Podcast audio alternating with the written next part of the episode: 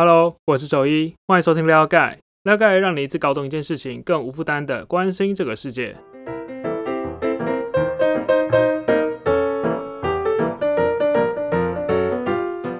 不知道你有没有在关注加密货币？如果你稍微有点关心的话呢，那你应该没有错过今年四月的这件大事。那就是美国最大的加密货币交易所 Coinbase 在美国挂牌上市了。那这个上市案呢，其实是蛮有意义的，因为被视为说是加密货币迈向主流的一个转捩点了。那我们这期 Podcast 呢，就是刚好要讨论这样的内容。这期 Podcast 要讨论的是撩盖第一百二十三期的图文：加密货币迈向主流的监管挑战。刚好这一期是特别公开的内容了。所以连接呢，我会放在下面的说明栏，大家可以边听边看，听觉搭配视觉，效果会更好。如果你看完了觉得哎还蛮喜欢的，那也可以点击下面的解锁连接，就能够试阅我们其他期的热门作品喽。好，那回到这个上市案，有许多人对它的定位是加密货币迈向主流的第一步了。那所谓的主流呢，其实这边并不是讲说最普及的意思啦，不是说大家交易都开始用加密货币了，不是。而是显示呢，市场对加密货币的认可啦。从小众互通到现在可以说跟一般的投资商品一样，在交易所上流通，有一种平起平坐的感觉了。不过呢，这同时也会代表加密货币会面临更多的政府的监管。但其实这种监管呢，并不是近期才开始的，在过去就有很多国家对加密货币做出反制了。像是印度就在今年三月的时候传出说，哎，可能会即将禁止加密货币。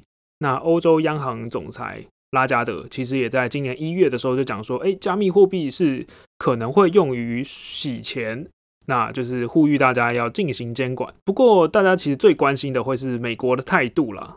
为什么呢？其实原因也很简单啦，因为美国是加密货币很活跃的一个市场嘛，所以大家也很注意美国政府是如何监管的，那是不是会抑制加密货币产业的发展？不过，美国的财政部长耶伦就有摊开来讲说，哎，其实不会啦，不会过度监管这个加密货币，但是呢，会着重在加密货币的洗钱犯罪或者是资助恐怖主义相关的管道。那这其实也不是耶伦上台才开始有动作，我们可以看一下第三页的图片。美国的财政部呢，在去年其实就有打算说要对加密货币的钱包执行 KYC。那什么是 KYC 呢？其实就是 Know Your Customer。比较熟金融体系的人，或者是在银行产业工作的听众，大概就很熟悉啦。不过呢，我这边还是稍微讲解一下，所谓的 KYC 呢，就是要理解交易双方的资料啦，比如说是谁啊，或者是是要做什么事情啊，为的其实就是要防洗钱。那去年美国其实就有提出一个草案了，就是说，当交易所的资产转入个人的加密货币钱包的时候，如果金额呢在一天内超过一万美金的话，那就要提供交易双方的个人资料。那这边我们来看一下要提供哪一些资料。那我们可以参考一个全球主要打击洗钱的国际组织哦，这名字有点长，叫做防治洗钱金融行动工作组织。那其实就是 FATF 这个缩写啦。那他们就定义了以下几种资料是要有的，可以看一下第四页。他们就认为说，加密货币在转移交易的时候呢，应该要包含说，比如说交易方的姓名啊、生日啊、地址啊、身份证字号啊，然后还有所在地点跟受益方的姓名。那其实还有双方的钱包位置啦，听起来还蛮多的。不过不只是国外这样而已哦，其实台湾也有跟进要纳入监管了，因为像行政院在今年四月的时候。就说要将虚拟资产的平台纳入洗钱防治范围，这个意思是什么呢？意思其实就是相关业者也必须执行 KYC，而且也要有洗钱防治的义务啦。那我们可以看一下第五页，我们白话文讲一下这个法条。反正简单来说，就是在七月一号开始，有几个必须执行 KYC 的业者啦，包含加密货币交易所啊、虚拟钱包的业者啊、OTC 的业者啊。那这些业者呢？如果你还没有进行 KYC 的话，那就必须通知现在的客户进行重新开户，不然的话后果还蛮麻烦的。就是七月一号之后，这些客户是不能交易的。你听到这边大概就会隐隐约约有一种印象哦，就是哎，加密货币交易好像不是那么透明，好像有点危险，是不是这个意思呢？那这边其实要帮忙澄清一下，其实呢，加密货币的交易记录都是公开透明的，你可以从第六页的图示就看到，每一笔转账的账户啊，交易是几点几分建立的啊，那金额有多少啊，那其实都查得到。照这个逻辑来说，其实应该并不容易洗钱才对啊。那这个时候你大概又会好奇，那到底防洗钱是在防什么意思的嘞？那我们现在就来讲一下主要原因。其实一开始啊，就是用户在开立加密货币的钱包的时候呢，只需要 email 其实就可以完成了，并没有像是一般金融体系要求那么严谨的资料了。那当这个交易少了个人的资料，就没办法把钱包跟用户做连接嘛，那成为就是可能会洗钱的这种管道。意思就是，虽然我知道金流是怎么流动的，但是谁在操作这些金流呢？或者是谁汇款给谁呢？那我是不清楚的。当然，这个疑虑很合理嘛。所以台湾的行政院就有要求交易业者要执行 KYC，其实也不会太令人意外了。所以很多交易所很早就开始在预防这件事情，就防患于未然嘛。之前就已经开始准备了。在公告法案之前呢，台湾的主要加密货币交易所其实都已经有在做 KYC 了，免得法案下来就措手不及。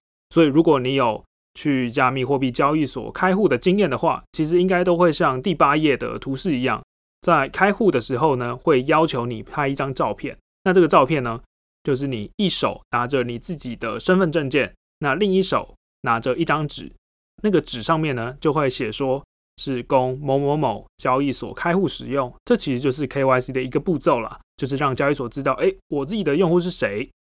那管制加密货币交易所其实只是一小部分了。这次纳入监管的业者其实还有很多，有一个想特别提一下，就是这次纳管的还有包含 OTC 的业者，也就是场外交易平台的部分。哇，又跑出一个名词，但不用担心，我们先解释什么是 OTC。那 OTC 的全名呢，就是 Over the Counter，指的就是。交易在交易所外进行的买卖了，只要你不是透过交易所进行的交易，广义来说都可以称为 OTC 交易了。那这个 OTC 进行的方式呢，就是由买卖双方自己交易，因为不是透过交易所嘛，所以交易的限制也会比较宽松。比如说，可以看到第九页就可以看到一个蛮常见的状况的，就是有人会在 Telegram 里面问说，哎，有没有人要卖比特币？那就会有另外一个人跳出来说，哎，以私讯哦。就是意思就是我们要私下开始敲，要怎么交易？比如说在哪里交易啊？交易多少啊？因为 OTC 只要双方谈好就好了嘛，不会有太多的限制。那手续费也会比交易所来的低，所以通常价格都会蛮好的，比较便宜啦。因此呢，如果你是想要大量买卖的大户呢，或者你是企业或组织想要大量购买，OTC 也会是首选。那我们就稍微研究了一下。发现说，加密货币 OTC 的交易量啊，其实比加密货币交易所的交易量还多到两到三倍，所以你就可以理解这是一个蛮庞大的需求的啦。不过 OTC 的交易其实也是有风险存在的，也是很常被诟病这种安全性的问题。例如之前就有人约好了嘛，就说要线下交易加密货币，那意思就是，哎，我们约一个地方面交，一手交钱，一手交货。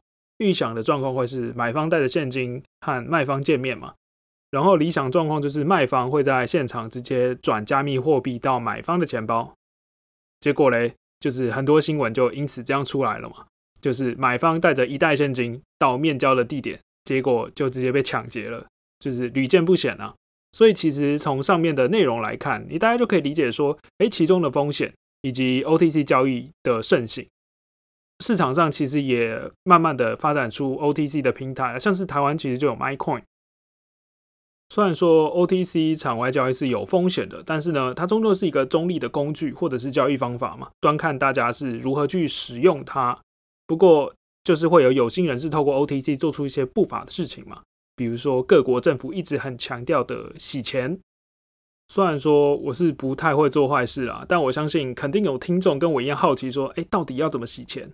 那我们今天就来推演一下，我们可以看一下第十一页，有蛮清楚的流程图。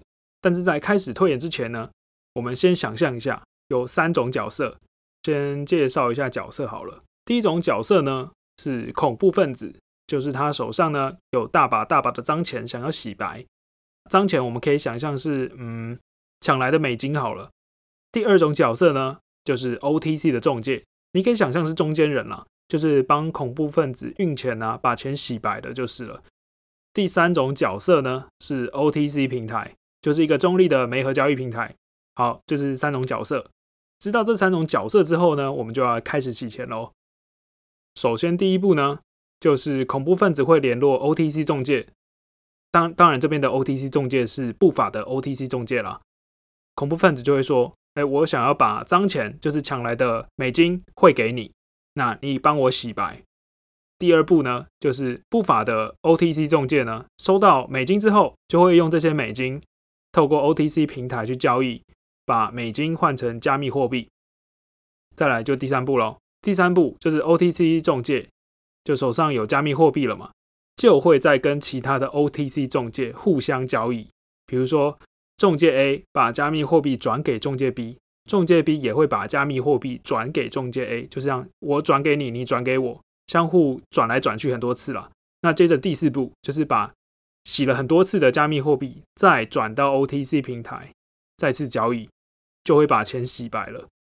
因为这个过程啊，有太多的牵扯太多账户了，而且太多的款项了，所以脏钱跟合法的钱就混在一起了嘛，就很难追踪。再加上没有 KYC，所以就根本就不知道背后是谁在操作嘛。所以最后恐怖分子只要再跟 OTC 中介讲说：“哎，你那个钱哦，洗干净之后再帮我换回美金，然后再汇回汇回来给我，那他的钱就可以用了嘛。”透过这种流程，就可以理解到背后的金流是很复杂的，也就是为什么各国政府都会要求说需要掌握到更多的资讯。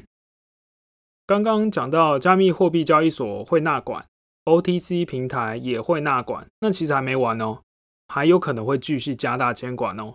除了交易所跟 OTC 平台，下一个被纳管的可能就是 DeFi，也可能必须要执行这种 KYC。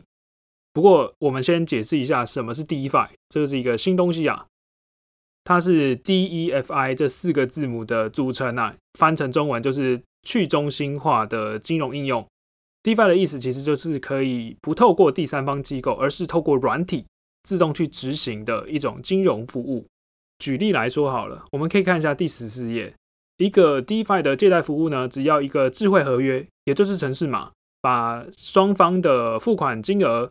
抵押品还有利率这些资讯都写清楚，那双方也都同意的话，那就可以透过软体自动执行借款。那借款的人呢，也会支付利息给放款人。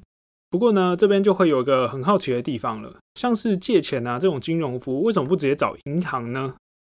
我们从第十五页就可以看出，说如果要找银行的话，就必须透过银行审核嘛。那一旦银行拒绝或者是银行倒闭了，那就没办法顺利借款了。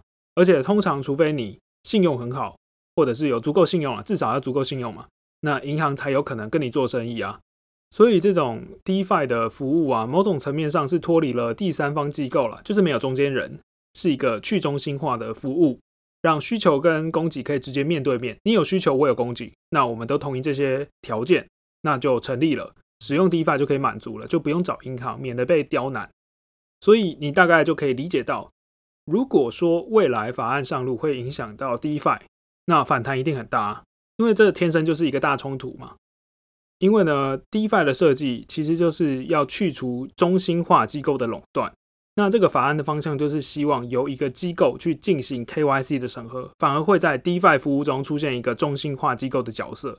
那这是很困窘的状况嘛？因为政府一定是心想说啊，我要找一个机构来执行 KYC，确认交易的双方的资格。确保安全，然后又要确保防洗钱，但是呢，使用 DeFi 的人绝对会抗议说，你这样就违背了发展 DeFi 的初衷啊！而且智慧合约的设计，也就是这些城市码的设计，当初并不包含身份资料的审核啊！你总不能要求软体去做这项工作吧？这很奇怪，因为当初并不是这样做的啊！所以听到这边，你大概也可以体现到一种状况了，就是监管的方式呢，其实是需要更新的，因为在过去呢，你为了防止洗钱。去要求说银行去进行 KYC，这可以理解。可是你却很难去把中心化的这种监管思维直接套在这种去中心化的 DeFi 服务上面，所以这种思维会越来越难使用了。毕竟你想想嘛，智慧合约哦，它是一串程式嘛，如果说你不能直接管城市，然后你也不能多一个机构去审核交易双方的资格，那政府要管制的对象到底是什么呢？那这个问题就还蛮有趣的了。希望听到这边你有比较理解，说，哎，加密货币在迈入主流之前还会遇到什么样的挑战？那我们今天就差不多到这边。如果你喜欢我们的内容的话，想要体验更多，欢迎点击下方的链接，输入 email 就可以试阅其他热门图文哦。那我们今天就这样啦，拜拜。